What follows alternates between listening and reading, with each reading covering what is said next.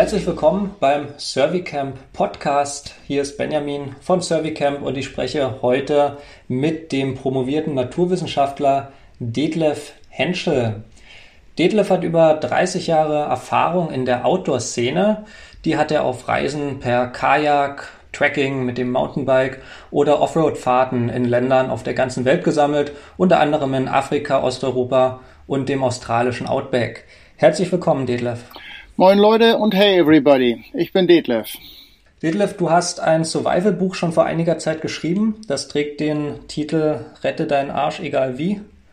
Und du hast auch auf deinen Touren viele Grenzerfahrungen gemacht und sicherlich auch die ein oder andere gefährliche oder vielleicht sogar lebensgefährliche Situation erlebt und auch überlebt.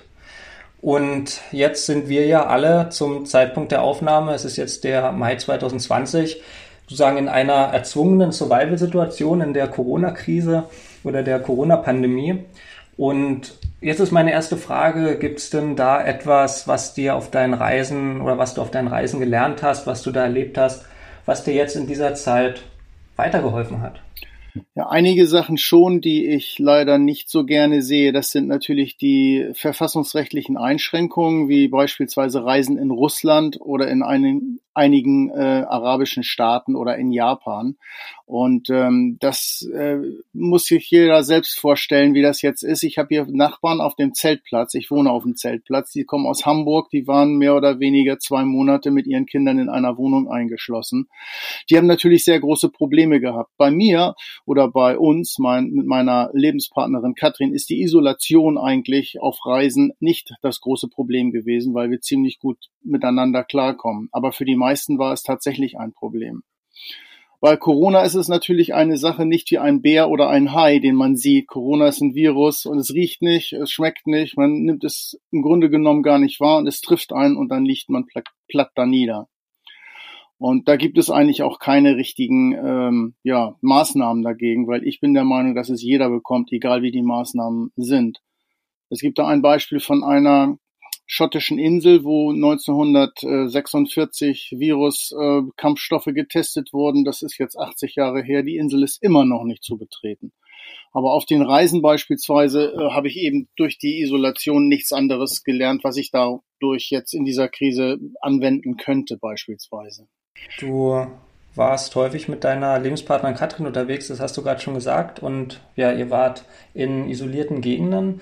Ähm, was ist das Geheimnis, sich da nicht gegenseitig in die Haare zu bekommen, wenn man mehrere Tage oder vielleicht sogar Wochen mit dem Partner oder der Partnerin oder der ganzen Familie auf engstem Raum zusammensitzt? Also grundsätzlich muss der Reisepartner stimmen. Es heißt ja nicht, äh, ohne Grund wärst du dann zu Hause geblieben, wärst du noch ein Freund geblieben. Aber Katrin und ich, wir sind sehr gut miteinander ausgekommen. Natürlich gibt es immer gravierende Unterschiede. Mann und Frau sieht Sachen in ganz besonders brenzlichen Situationen oder harmonischen Situationen immer etwas ganz anderes als ein Mann beispielsweise. Und die Wahrnehmung für Frauen ist ganz anders als für einen Mann. Und da muss man sich irgendwo in der Mitte treffen. Natürlich äh, gibt es Probleme. Wir haben beispielsweise in Australien anderthalb Jahre auf zwei Quadratmetern in einem ähm, Auto gelebt. Und da gibt es natürlich äh, Reibungspunkte, aber man muss sich arrangieren. Anders geht es nicht. Und äh, ja, ich habe zweimal richtig Streit gehabt, ich habe zweimal das Essen versaut und wenn man den ganzen Tag verdreckt, verschwitzt nach Hause kommt und das Essen nicht schmeckt, dann war das schon ein Problem, weil ich bin der Koch in der Familie sozusagen. Aber ich würde es immer begrüßen, mit einem Lebenspartner unterwegs zu sein, sei es nun Mann oder Frau, das ist vollkommen gleichgültig. Man muss eben die Privatsphäre respektieren und man muss sich irgendwie auch arrangieren und das wird immer ein Mittelweg sein. Warst du auch schon mit anderen Leuten unterwegs auf längeren Touren? Ich war mit anderen Leuten unterwegs, äh, ganz zu Anfang, als ich angefangen bin mit diesen Touren und da gibt es doch schon gravierende Unterschiede. Ein Beispiel ist, alle Koche dieser Welt, alle Köche, nee, wie heißt das, alle Kocher dieser Welt wurden gekauft und keiner funktionierte dann. Ne? Und ich bin eben einer, der Minimalismus macht. Ich kann ein Feuer machen und koch dann eben. Oder äh, andere Probleme, dass die Leute in drei Tagen ihren Geld, ihr Geld verzechen. Und äh, deshalb bin ich auch 25 Jahre vor den 30 Jahren mit meiner Lebenspartnerin allein unterwegs gewesen. Es ist immer schwierig, wenn man Leute trifft, die man nicht richtig kennt oder man denkt, sie zu kennen oder man kennt sich lange, ist Freunde, zieht zusammen oder ist dann eben unterwegs und teilt eine Reise. Das wird unglaublich schwierig in den meisten Fällen. Das sieht man auch bei ganz berühmten, äh, ich will jetzt keine Namen nennen, äh, Travelern sozusagen, die international bekannt sind, die dann von ähm, Spitzbergen aufs Eis gegangen sind und nie wieder hinterher miteinander gesprochen haben. Also das gibt schon gravierende Probleme. Was denkst du, sollte man mitbringen äh, von sich selber psychologisch, wenn man auf eine, äh, nennen wir es mal, abenteuerliche Tour gehen will? Also sprichwörtlich eine Tour, auf der auch mal was gefährlich werden kann, wo man vielleicht etwas weiter von der Zivilisation entfernt ist? Also grundsätzlich sollte jeder seine Ausrüstung kennen. Das heißt, ähm, hundertprozentig kennen und nicht irgendwas mit irgendetwas rumdaddeln, dann sollte es auch nicht kaputt gehen. Das heißt also einfach minimalistisch muss diese Ausrüstung sein. Jeder muss seine spezielle Ausrüstung haben, also keine Uniform sozusagen. Jeder muss seine Ausrüstung so haben, dass er sich darin wohlfühlt und mit dieser Ausrüstung gut umgehen kann. Und dann muss jemand, leider bedauerlicherweise, einer kann immer nur das Sagen haben. Und ähm, das ist ja schon in eurem Psychologiekurs rausgekommen. Das ist vollkommen richtig, dass einer muss bestimmen. Mit der Demokratie in so einer Runde geht es nur, wenn die Zeit dafür da ist. Aber letzten Endes ist einer, der das bestimmt. Das hat sogar Sokrates gesagt. Und ähm, ich habe auch in Gruppen, ich führe auch Gruppen, ich habe elf Jahre lang Gruppen geführt, ich hatte ein eigenes Safari-Unternehmen. Man kann viel diskutieren, aber letzten Endes muss einer sagen, jetzt ist Schluss, jetzt machen wir das so. Ich habe auch als Unternehmensberater gearbeitet, da wird diskutiert drei, vier Stunden lang und dann wird gesagt, jetzt wird abgestimmt, das ist unentschieden, dann ist einer da, der entscheidet. Das ist bedauerlicherweise so, es geht teilweise nicht anders, ganz besonders, wenn etwas gefährlich ist.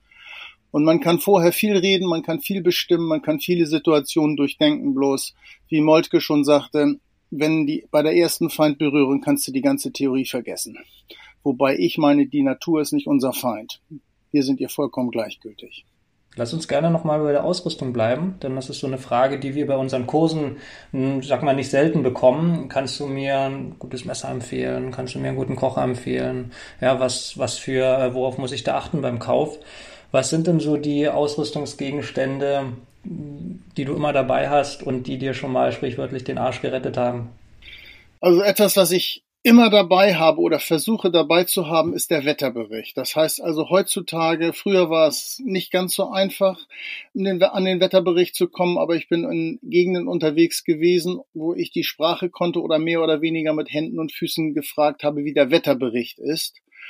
Aus der Geschichte kennen wir, dass die meisten Schlachten und alles Mögliche in dieser Beziehung kaputt gegangen sind oder verloren wurden, weil das Wetter nicht beachtet wurde. Und ich kann sagen, als ich mit Kajak unterwegs war, in den Wüsten unterwegs war, hätte ich den Wetter nicht Bericht äh, gehabt, wäre ich tot gewesen. Was noch dabei sein sollte, ist immer ein Taschenmesser. Egal welches Taschenmesser es ist, kann ein schwedisches äh, Einfachmesser sein, ein finnisches Einfachmesser, ein kein Rembo-Messer jetzt in der Beziehung, sondern einfach nur ein Taschenmesser, was gut funktioniert. Äh, rostender Stahl, der nicht bricht, das ist eigentlich das Wichtigste. Würdest du dich als Gear-Junkie bezeichnen oder bist du eher derjenige, der sagt, wenn ich einmal was habe, was funktioniert, dann bleibe ich dabei? Äh, nee, zum Beispiel ist mein Lieblingsfisch der Hering, den könnte ich jeden Tag essen. Wenn ich einen Ausrüstungsgegenstand habe, der funktioniert, dann behalte ich den, kaufe den auch immer wieder. Da gibt es etliche Sachen, wie das Leatherman-Messer äh, aus den USA. Und äh, bei Schlafsäcken ist es eben so, dass man nicht den einen Schlafsack kaufen kann für jeden Unternehmung, sondern ich habe mehrere Schlafsäcke jeweils für das Projekt. Und wenn der nicht stimmt, wird er weggeschmissen und unterwegs neuer gekauft. Das ist so, wie Arnold Schwarzenegger gesagt hat, nur das Beste ist gerade gut genug für mich. Ohne geht's aber auch. Das habe ich auch schon gemacht, ist aber nicht so schön. Jetzt hast du gerade schon von Kochern gesprochen. Welcher Kocher ist denn der beste, deiner Erfahrung nach? Ja, der beste Kocher, das kommt immer drauf an. Also grundsätzlich sollte man immer ein kleines Feuer machen. Wir haben damals, als ich mit Katrin vier Monate in Schweden im Fjell unterwegs war, alle möglichen Lagerfeuer, die es in den Survival-Büchern gibt, ausprobiert. Und ich kann nur sagen, wenn man bleistiftdünne Äste nimmt und stellt dann einen Topf drauf, dann funktioniert das genauso gut. Ich bin unterwegs mit einem äh, Trangia-Kocher, wobei ich sagen muss, dass ich auch für die getestet habe und die funktionieren beispielsweise mit Spiritus, mit, mit Benzin, wobei ich Benzin hasse, weil das kann explodieren, es stinkt und die Kocher funktionieren dann meistens nicht. Ich nehme Spiritus und wenn ich den nicht erreichen kann, dann mache ich in diesem Kocher ein äh, kleines Feuer und das funktioniert auch. Also simpel, einfach, nichts, was kaputt gehen kann. Und äh, du warst ja jetzt schon auf ganz verschiedene Arten unterwegs. Also du äh, warst zu Fuß unterwegs, du warst mit dem Mountainbike, mit dem Kajak und äh, mit motorisierten Gefährten unterwegs. Da ändert sich ja die Ausrüstung auch ein Stück. Okay. Bist du da, wenn du jetzt mehr Stauraum hast und mit dem, äh, mit dem Jeep unterwegs bist, äh, etwas weniger minimalistisch und gönnst dir dann lieber mal was? Ähm, wir waren jetzt insgesamt fast drei Jahre in Australien unterwegs und ähm, Afrika ist eine andere Sache, weil wir Safaris gefahren haben. Aber ähm, in Australien beispielsweise haben wir diese minimalistische Ausrüstung dabei gehabt. Auch die wir im Kajak dabei haben oder im Rucksack, weil die funktioniert immer weil wir haben viele Leute getroffen, wir haben viele Leute oder viele Zeitungsartikel gelesen, wo eben die Leute, die äh, unterwegs gewesen sind mit einer tollen Ausrüstung, äh, buchstäblich verreckt oder in Australien verdurstet sind, weil irgendwelche Sachen nicht funktionieren. Das heißt also, es geht immer auf den Minimalismus. Alles, was man dann dabei hat, ist Luxus und wenn das nicht funktioniert, hat man immer noch seine Sachen, mit denen man los kann. Ähm, grundsätzlich Nö, haben wir eigentlich nicht gehabt. Wir haben zwar 135 Kilo Gepäck in Australien gehabt, aber das meiste war Kameraausrüstung, 80 äh, Kilo. Das war eine Leica-Ausrüstung, dann war Panasonic volle Kameraausrüstung für TV dabei und so weiter. Was ganz wichtig ist, sind natürlich Schuhe, auch wenn man mit dem Auto unterwegs ist, weil man könnte natürlich in die Verlegenheit kommen, laufen zu müssen. Dann muss ein guter Rucksack dabei sein, wo man die Ausrüstung, die man unbedingt braucht, reinstopfen kann oder richtig packen kann natürlich. Und dann ist das Problem Wasser. Das heißt, wenn ich in Australien sitzen bleibe, fliegt die ganze Ausrüstung raus, in den Rucksack kommt so viel Wasser rein wie möglich und dann los. Wie machst du das generell mit Wasser, wenn du nicht die Möglichkeit hast, das mitzunehmen? Was für Wasserfilter oder Tabletten? Also ich habe einen Wasserfilter, einen Keramikfilter dabei. Probleme mit Wasser habe ich eigentlich nie, selbst in der Wüste nicht gehabt, weil das ist mein Spezialgebiet. Aber ähm, normalerweise nehmen wir Wassersäcke, weil die sich gut formen. Und wenn ich jetzt eine Flasche habe, wo fünf Liter reinfassen und es ist nur ein Liter drin, dann habe ich immer noch vier Liter Leerraum. Das heißt also, ich nehme grundsätzlich immer Wassersäcke und ansonsten eben einen Wasserfilter, den ich benutzen kann, reinigen kann und der auch nicht so viel anfällig ist. Ein Beispiel, ich bin mit Buschmännern unterwegs gewesen im, in einem Gebirge in Namibia, das ist der Brandberg, das ist ein ziemlich isoliertes Gebirge, zweieinhalbtausend Meter hoch. Ähm, auch Katrin war dabei. Katrin hat äh, 16 Liter Wasser getrunken beim Aufstieg. Man muss an einem Tag 2000 Meter aufsteigen, um oben Wasser zu finden oder auch nicht.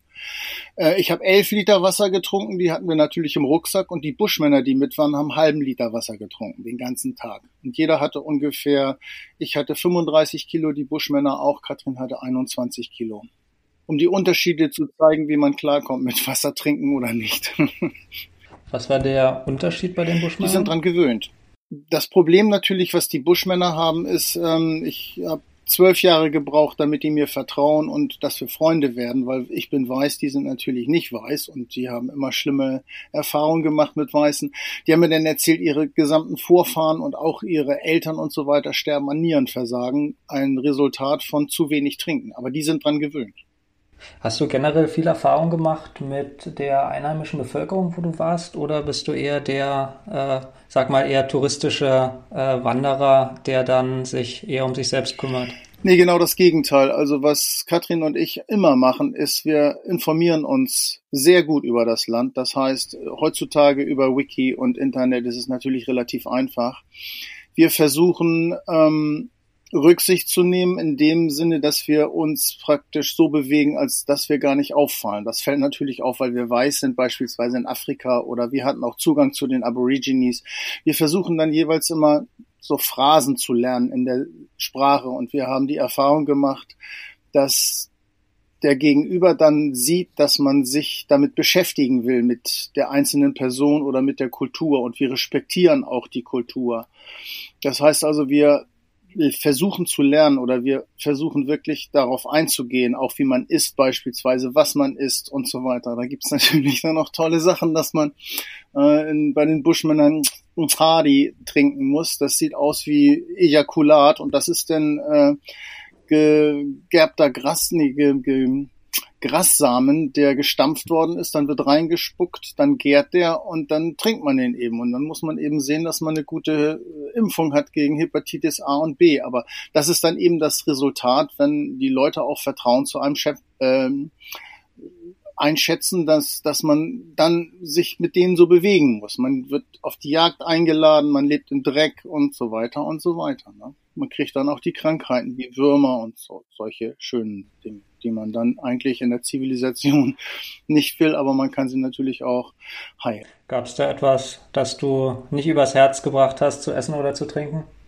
Nee, letzten Endes habe ich alles gemacht. Das Schlimmste war in Japan, das ist eine Seescheide, die sieht aus wie, ich darf das jetzt mal sagen, was nicht äh, schlimm ist, ähm, das sieht aus wie Monatsblutung. Also es sieht ganz schlimm wie geronnenes Blut aus, was ekelhaft riecht und die Japaner saßen alle rum, na, gucken wir mal, ob der Gaijin das isst. Oder ansonsten, ich habe alles gegessen. Was auch schlimm war, waren bei den Aborigines ein Känguru, die haben uns eingeladen. Das sah denn so aus, ein großes Feuer, das Känguru lag daneben. Nicht aus der Decke geschlagen, gar nichts, nicht ausgenommen, das wird dann am Schwanz auf das Feuer gehauen.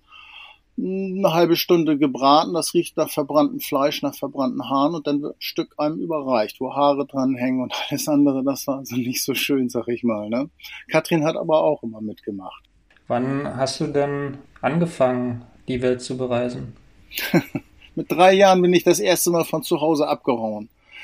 Nackend, nackend. Äh, ich war, wir sind auf dem, also ich bin auf dem Land groß geworden, in einem kleinen Dorf in der Nähe von Spieker-Neufeld an der Nordseeküste und ich wollte zu meinem Kumpel, habe mich verlaufen und habe dann eine Nacht am Bach geschlafen und da war natürlich äh, helle Aufregung sozusagen, aber ich bin dann ganz normal nach Hause gegangen und habe eine richtige Tracht Prügel gekriegt, was mich aber nicht davon abgehalten hat, es wieder zu tun.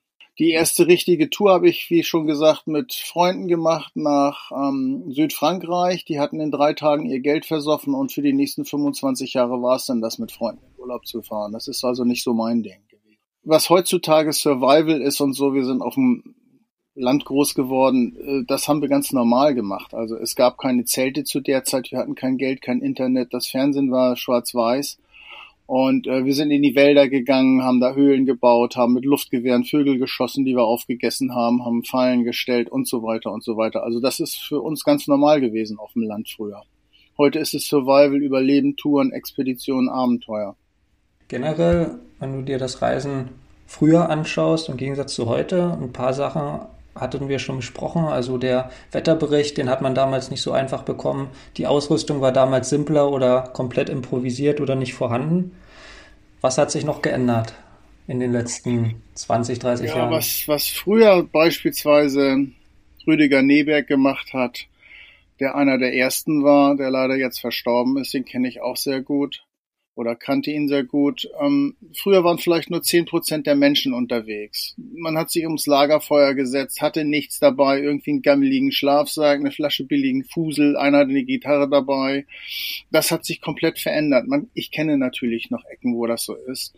Aber man muss aufpassen, dass die Situation eben so ist, arm und reich, man geht in Länder, man läuft rum, man hat eine schicke Fjellrevenhose an für 160 Euro oder eine Mammuthose für 260 Euro. Das heißt also, oder das assoziiert für den Gegenpart in den Ländern, die Leute haben Geld, also praktisch die Gefahr überfallen zu werden ist auf jeden Fall größer. Was ähm, noch dabei ist die Terrorismusgefahr. Die Hemmschwelle, andere Leute umzubringen, ist wesentlich niedriger geworden. Wir selbst haben zwei Bombenanschläge erlebt, einen in drei, einen in Israel habe ich, das ist auch schon länger her.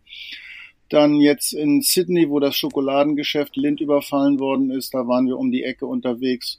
Und dann in Thailand, wo der Tempel in die Luft geflogen ist, da waren wir zwei Straßen weiter, noch ein.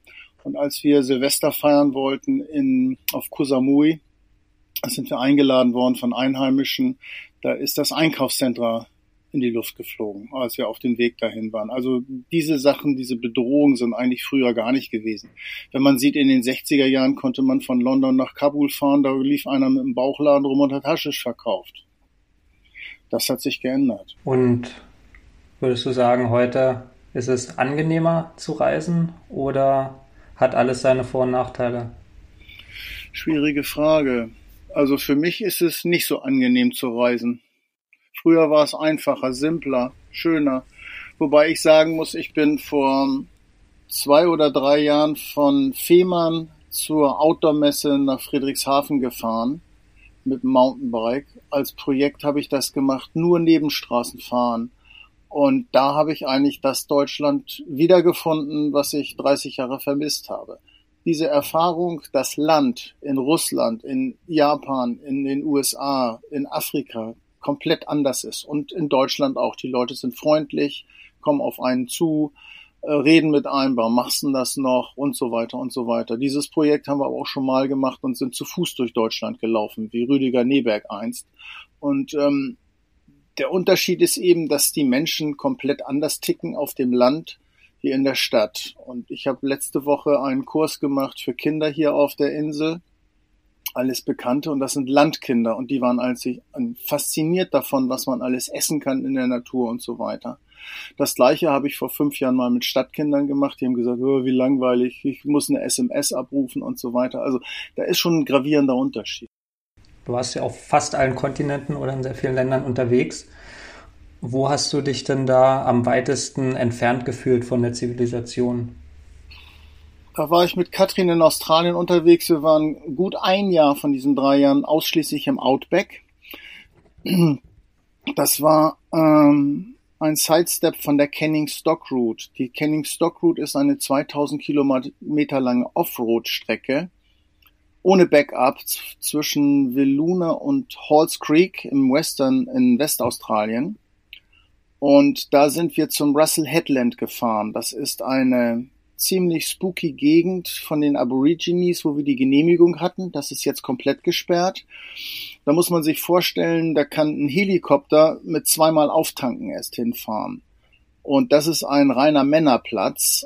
Das gibt es Männer- und Frauenplätze in Australien und ich wusste oder wir wussten das nicht und sind, also Katrin ist mitgekommen und dieser Platz war ziemlich spooky. Der liegt wirklich in der Mitte von nirgendwo. Also wenn man auf das Zentrum von Australien trifft, da würde man ungefähr denken, könnte es sein. Man fährt eine Woche hin, nur Offroad, vielleicht 500 Dünen, mitten rein, keine Straße, gar nichts hm, das war schon ganz weit weg.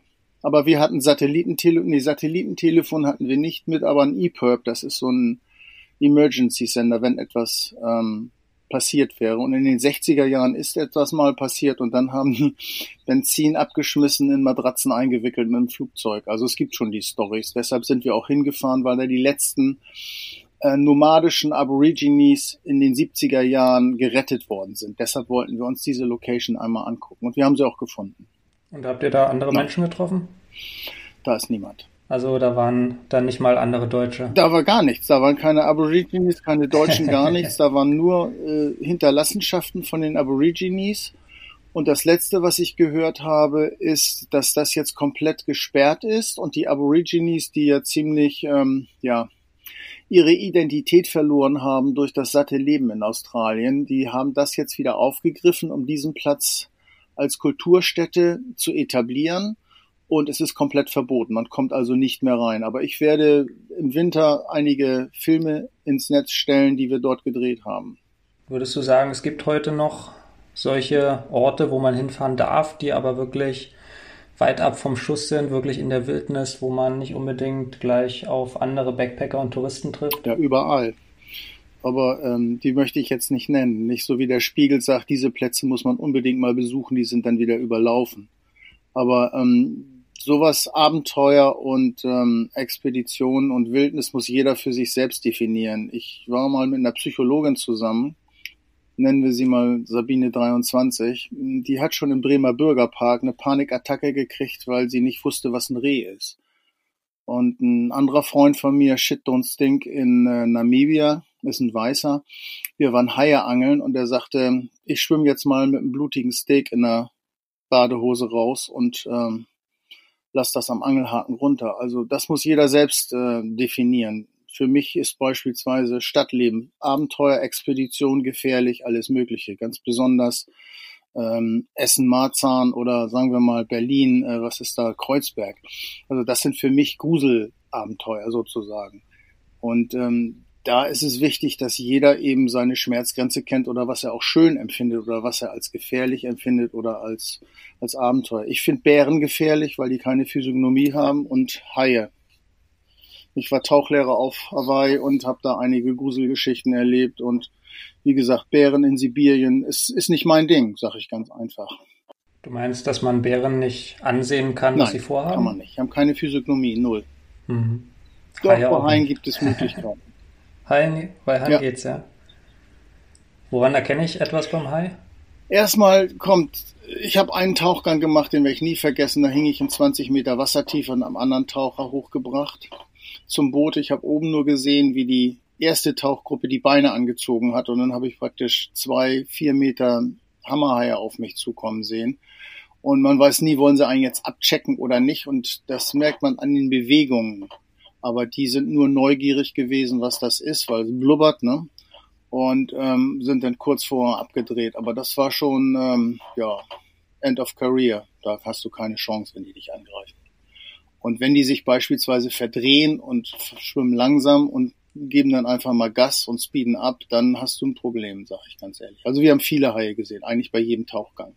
Ich habe auch zwei Freunde verloren auf äh, Hawaii, auf Maui, 91. Durch Haiangriffe. Mhm. Gab es auch Gegenden, bei denen du jetzt sagst, da fahre ich nicht nochmal hin, wo etwas passiert ist, das dich schockiert hat? Sibirien war ziem- ziemlich spooky, als ich mit dem Kajak um den Baikalsee gefahren bin. Also das war, ich bin nie in die gefährliche Situation gekommen, aber ich habe gewusst, wenn mir was passiert, bin ich tot. Und ich habe so viel Bären gesehen, das geht gar nicht. Man muss am Strand im Zelt schlafen, wenn man mit dem Kajak unterwegs ist, weil die Taiga so dicht ist. Das sind also ähm, nicht große Bäume, sondern die sind vielleicht fünf bis sieben Meter hoch, aber nur Stangenholz. Und äh, dann schläft man am Strand und nachts hört man die Bären eben Steine umdrehen, weil die nach Krebsen suchen am Strand und laufen am Zelt vorbei und stehen dann schon mal vor dem Zelt und äh, suchen das Kajak ab. Und äh, ja, das war also nicht so schön, sag ich mal. Das würde ich nicht wieder machen, Was denkst du, warum die Bären sich nicht für dich interessiert weil haben? alles andere besser gerochen hat als ich. Man darf also sich nicht die Zähne putzen. Das riecht nach Pfefferminz, also nichts, was interessant ist. Ich habe meine Lebensmittel in, den, in die Bäume gehängt, so gut es ging. Ich habe das Kajak 50 Meter weit weggelegt, habe praktisch drei Garnituren Klamotten gehabt. Eine, in der ich geschlafen habe, eine, in der ich gekajakt bin und eine, in der ich gekocht habe. Habe versucht, mich zu waschen in zwei Grad kaltem Wasser, was nicht so einfach war, und bin dann in die Schlafklamotten ins Zelt gegangen. Und ich habe, glaube ich, das Richtige gemacht, weil ein Bär hat gedacht, das ist eine Höhle, die ist besetzt, da gehe ich nicht rein, weil Bären wollen sich ja auch nicht in Gefahr begeben. Es werden 40 professionelle Bärenjäger jedes Jahr um den Baikalsee von Grizzlies äh, ja, getötet. Das hat mir einer erzählt, den ich auf der westlichen Seite getroffen habe. Der ist extra aus Moskau gekommen, um mich kennenzulernen. Der sprach perfekt Deutsch. Das war also Semyon. Das war der Bärenspezialist Sibiriens überhaupt. Und der hat mir das alles erklärt, auch viele Bären. Also ich habe alles richtig gemacht, sagte er. Intuitiv wahrscheinlich. Den ersten Bären habe ich angeschrien. Da ist, glaube ich, auch ein Video jetzt im Netz auf meiner, auf meinem Video-Channel. Ja, der, wie man das so hört aus den amerikanischen Filmen und so weiter, anschreien, dann laufen die weg. Nee, der ist sauer geworden, sprang ins Wasser und schwamm hinter mir hinterher. Also das war verkehrt. Wie sind deine Pläne für die Zukunft? Wo zieht es dich noch hin? Wo sind noch unentdeckte Gebiete, die du gerne besuchen möchtest? Also Pläne, ein Plan ist in die Hose gegangen durch das Virus. Wir hatten jetzt in Frankreich eine 13-teilige Serie mit dem französischen Fernsehen geplant. Und äh, Pläne für Touren sind in Japan. Was ich da genau vorhabe, möchte ich nicht sagen, aber wir haben uns überlegt, ich bin jetzt ja auch über 60, dass wir nichts mehr vorfinanzieren, sondern da müssten wir Sponsoren haben, die das ähm, finanzieren. Japan ist natürlich nicht das Land, was so viele Interessenten äh, hervorruft. Aber ich hoffe, dass nächstes Jahr vielleicht dass diese französische Sache steigen wird, wenn praktisch das Coronavirus weg ist oder wahrscheinlich die dritte oder vierte Welle kommt. Ich weiß es nicht, das kann man nicht abplanen. Aber Afrika und Diamanten und ist auch noch ein, eine Sache, die wir vorhaben, weil ich habe Zugang zum Diamantensperrgebiet, ich habe gute Kontakte, dass man da vielleicht mal was macht über die Vergangenheit. Wir haben vor einigen Jahren einen Friedhof gefunden und ich habe herausgefunden, dass als die Deutschen da waren und der Krieg kam, sind praktisch die ganzen äh, Farbigen, die meistens aus dem Kavango fahren, äh, an einem Kopfschuss gestorben. Das haben wir durch Zufall rausgefunden dass die alle ein Loch in der Stirn hatten. Und darüber würde ich vielleicht noch was machen. Aber ich weiß nicht, ob das jemand wissen will. Das ist die Sache. Also wir haben da einige Sachen, die wir noch im Petto haben. Wir haben drei V1-Raketen noch gefunden. Und das sind Sachen, die muss man natürlich, wenn man sie offiziell macht, ähm, das ist eine lange Genehmigungsphase, um sowas zu machen. Und dann ist die Frage, ob da noch jemand dran Interesse hat. Das klingt auch teilweise so, als würdest du da in die journalistisch-investigative Richtung gehen. Siehst du dich als Journalisten? Möchtest du gerne der Welt was mitteilen? Nein, weil die, die Welt ist in der Gro im Großen und Ganzen gar nicht an der Wahrheit interessiert. Das sieht man jetzt ja beim Coronavirus. Nein, es ist ganz einfach persönliches Interesse. Ich werde und bin immer ein Wissenschaftler bleiben. Und ich habe ganz einfach Interesse dran an der Geschichte, an diesen Sachen. Auch diese V2-Geschichten, die noch irgendwo rumliegen in der Nähe von einem Dorf und äh, niemand will davon was wissen und die liegen da aber einfach noch. Also muss man noch mal feststellen, wie sind die da hingekommen, warum sind die noch da und so weiter. Das ist genau wie ich gesagt habe, jeder äh, muss sehen, was ein Abenteuer ist. Und diese Sachen zu finden, hat mich zwei Jahre gedauert. Äh, wir haben sie gefunden und auch diese Sache in Afrika. Um dahin zu kommen, ist natürlich ein Abenteuer. Man muss ins Diamantensperrgebiet fahren. Das sind, also es ist nur eine Sandwüste. Und ähm, man muss die entsprechende Ausrüstung haben. Dann muss man sehen, was will man machen, was kann man machen. Da muss man mit den Organisationen zusammenarbeiten, die jetzt beispielsweise Leichenbergen, Verwandte finden und so weiter. Das, was jetzt in Russland läuft, das aus dem Zweiten Weltkrieg ähm, ähm, Skelette umgebettet werden und so weiter. Nein, solche Sachen sind einfach äh, noch offene Sachen, die auf Projekten oder aus Projekten entstanden sind. Wenn jetzt jemand dich noch nicht kennt und gerne mehr erfahren will über deine Touren, Reisen, wo kann derjenige starten? An Büchern, an Videos, was empfiehlst du da? Also ganz einfach bei Thalia oder bei Amazon meinen Namen eingeben, Detlef Henschel, Detlef mit V, Henschel ohne T. Oder eben die Projekte werden jetzt abgearbeitet, 25 Jahre Filmerei von One Life for Outdoor. Eins als Zahl, Live mit F, vier als Zahl und Outdoor. Ein Leben für Outdoors beispielsweise. Da sind viele Informationen zu finden. Und was man auch machen könnte, ist, wenn jetzt noch Fragen auftauchen, die die Leute, die Zuhörer haben, können sie mich immer gern kontakten. Am besten über One Life for Outdoor, über den YouTube-Channel, weil das am einfachsten ist. Oder natürlich auch über meine Internetseite gleichen Namens. Genau, die Links, die finden die Zuhörer dann auch in der Beschreibung des Podcasts also von der Website vom YouTube-Kanal und von Amazon. Also wer Deadlift da unterstützen möchte, der kann gerne ein Buch von ihm kaufen und kriegt dann auf jeden Fall ein paar spannende Stunden zu lesen. Detlef, damit sind wir mit unserem Podcast durch und am Ende angekommen. Gibt es noch etwas, was du sagen möchtest? Ich kann einfach nur sagen, Leute, macht das. Es bereichert das Leben, es macht euch jünger und es bringt auch viel Spaß, solche Dinge zu tun. Organisiert euch gut, bereitet euch gut vor und immer auf den Wetterbericht achten und ein Taschenmesser dabei haben. Danke an dich, Benjamin. War toll, wieder mit dir zu reden. Und du kennst ja die Asbestunterhose ist immer noch dabei. ich danke dir auch, dass du dir die Zeit genommen hast, Gerne. mit uns zu sprechen und von deinen Erfahrungen zu berichten. Und ich freue mich darauf, dich mal wiederzusehen und vielleicht dann auf den nächsten Podcast. Denn wenn den Zuhörern der gefallen hat, also dann schreibt uns gerne Kommentare und dann machen wir gerne auch eine zweite Folge. Gerne, danke Benjamin. Bleib gesund. Okay, tschüss. Und danke auch an dich fürs Einschalten. Wenn dir der Podcast gefällt, dann gib gerne eine Bewertung ab und schreib einen Kommentar. Oder komm einfach zu einem Kurs bei uns, zum Beispiel unserem Schnupperworkshop in Berlin. Und auch für ganze Gruppen haben wir Angebote, sei es dein Team auf Arbeit, dein Verein oder dein Freundeskreis. Also viel Spaß und Spannung bei der nächsten Firmenfeier, beim Teambuilding, beim Geburtstag, beim Junggesellenabschied ist Servicamp auch die richtige Adresse. Und wenn du dich beruflich weiterentwickeln möchtest, dann wirf doch mal einen Blick in unsere Outdoor Akademie, zum Beispiel unsere Ausbildung zum Trainer und Outdoor Guide. Alles wie immer auf www.servicamp.de. Bis zum nächsten Mal.